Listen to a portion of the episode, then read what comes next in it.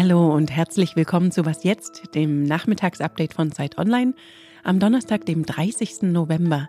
Ich bin Rita Lauter und das hier ist der SPD-Vorsitzende Lars Klingbeil. Wir haben ein großes Problem, das wir lösen müssen mit dem Haushalt jetzt für 2024. Das wird jetzt ruckelig die nächsten Wochen, aber ich bin am Ende optimistisch, dass wir den Haushalt auch hinbekommen. Wir haben einige Krisen schon lösen können. Welche Möglichkeiten die Ampel jetzt im neuen Haushaltsjahr noch hat, besprechen wir gleich. Außerdem härtere Abschiebungsregeln und erste Zusagen auf der Weltklimakonferenz. Der Redaktionsschluss ist 16 Uhr.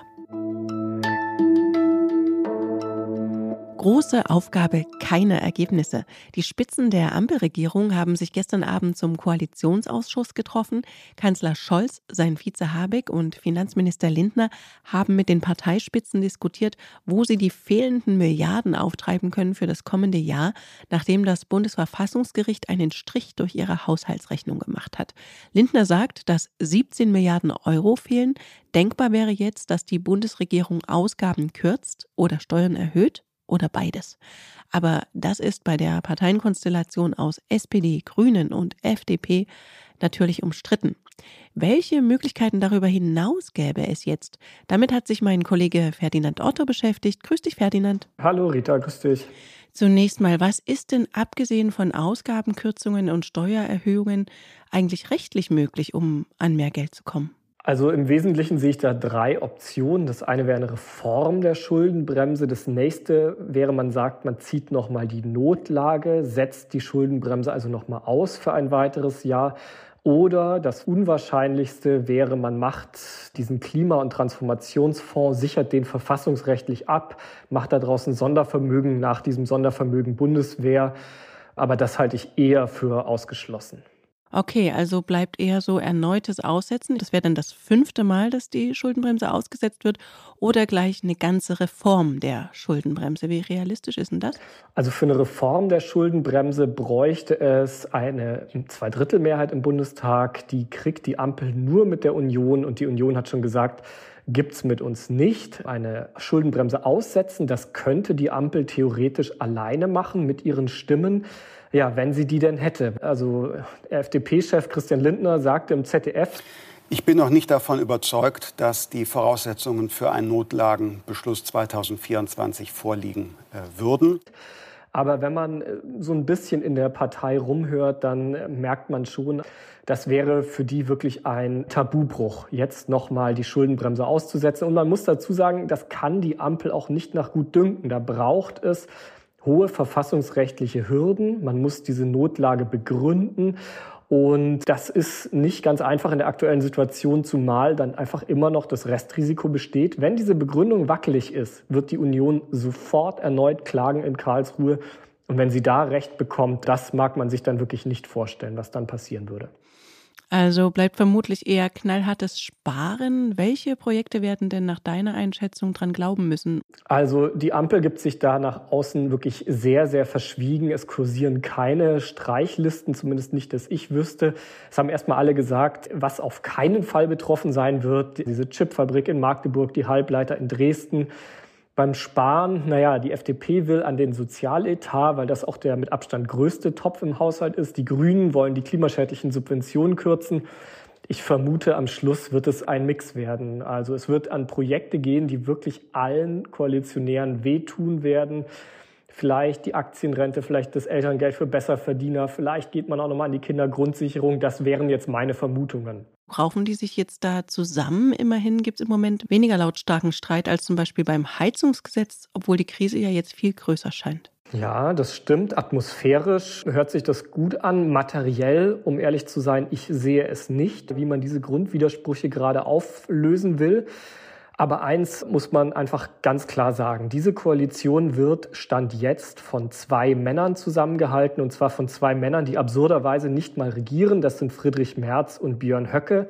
Das muss man so deutlich sagen. Die Angst davor, dass nach einem Aus der Ampel die CDU und die AfD profitieren, das ist wirklich der allerletzte Kit, der diese Regierung gerade zusammenhält. Und von dem her würde ich davon ausgehen, ja, wahrscheinlich raufen die sich nochmal irgendwie zusammen. Und dein Text dazu erscheint heute auf Zeit Online. Danke dir, Ferdinand. Gerne, Rita. Eigentlich war es ein Zeichen leiser Hoffnung. Die Feuerpause zwischen Israel und den Hamas-Terroristen war heute Morgen ja erneut verlängert worden. Aber auch wenn es im Gazastreifen gerade ruhiger erscheint, gibt es trotzdem Angriffe. In Jerusalem haben zwei Männer auf eine Menschenmenge an einer Bushaltestelle geschossen und drei Menschen getötet. Nach israelischen Polizeiangaben wurden die Attentäter schnell von zwei Soldaten getötet, die nicht im Dienst waren. Die Hamas reklamierte das Attentat für sich und rief zu einer Eskalation des Widerstands auf. Seit dem brutalen Terrorangriff der Hamas auf hunderte israelische Zivilisten am 7. Oktober herrscht Krieg zwischen beiden Seiten. Ich dachte ja, diese etwas verniedlichend klingenden Gesetzesnamen sind damals mit dem Rücktritt von Franziska Giffey als Familienministerin Vergangenheit. Aber auch Nancy Faeser, unsere Innenministerin, scheint ein Fable dafür zu haben. Heute gab es im Bundestag die erste Lesung ihres sogenannten Rückführungsverbesserungsgesetzes. In den vergangenen Monaten hatten Regierung und Opposition ja hart darüber gestritten, wie Deutschland mit den steigenden Asylbewerberzahlen umgehen soll. Heute also hat Faeser für eine Verschärfung der Abschieberegeln für Menschen ohne Bleiberecht geworben. Wer kein Recht hat zu bleiben, muss Deutschland wieder verlassen. Diesen Grundsatz müssen wir auch durchsetzen können, denn andernfalls überfordern wir unser Gemeinwesen und schaden dem berechtigten Anliegen jener, die wirklich unseren Schutz brauchen das geplante Gesetz sieht vor, dass Menschen, die abgeschoben werden sollen, länger in Gewahrsam genommen werden dürfen. Außerdem soll die Polizei mehr Rechte bei Durchsuchungen von Gemeinschaftsunterkünften bekommen und Schleuser und Islamisten sollen schneller abgeschoben werden. All diese Maßnahmen sind notwendig, um irreguläre Migration wirksam zu begrenzen. Sie sind aber auch nötig, das sage ich auch in aller Deutlichkeit, auch an die rechte Seite des Hauses, um das individuelle Grundrecht auf Asyl zu schützen. Umgekehrt sollen Menschen, die Asyl in Deutschland bekommen, schneller eine Arbeit aufnehmen dürfen, auch um sich besser integrieren zu können. FDP und Union finden die Pläne gut. Kritik kam von der linken Abgeordneten Clara Bünger. Offensichtlich hat die Ampel sich dem gesellschaftlichen Druck von rechts unterworfen. Überschwemmungen oder Dürren, die ganze Landstriche dauerhaft unbewohnbar machen. Solche Verluste und Schäden als Folge der Klimakrise treffen viele sogenannte Entwicklungsländer. Dabei wird ein Großteil der Erderwärmung von den Industriestaaten ausgelöst. Die sollen sich jetzt an den Kosten dieser Schäden beteiligen. Die Weltklimakonferenz in Dubai hat zu ihrem Auftakt beschlossen, einen Fonds für diese Verluste und Schäden einzurichten. Deutschland und die Vereinigten Arabischen Emirate sagten jeweils 100 Millionen Euro dafür zu.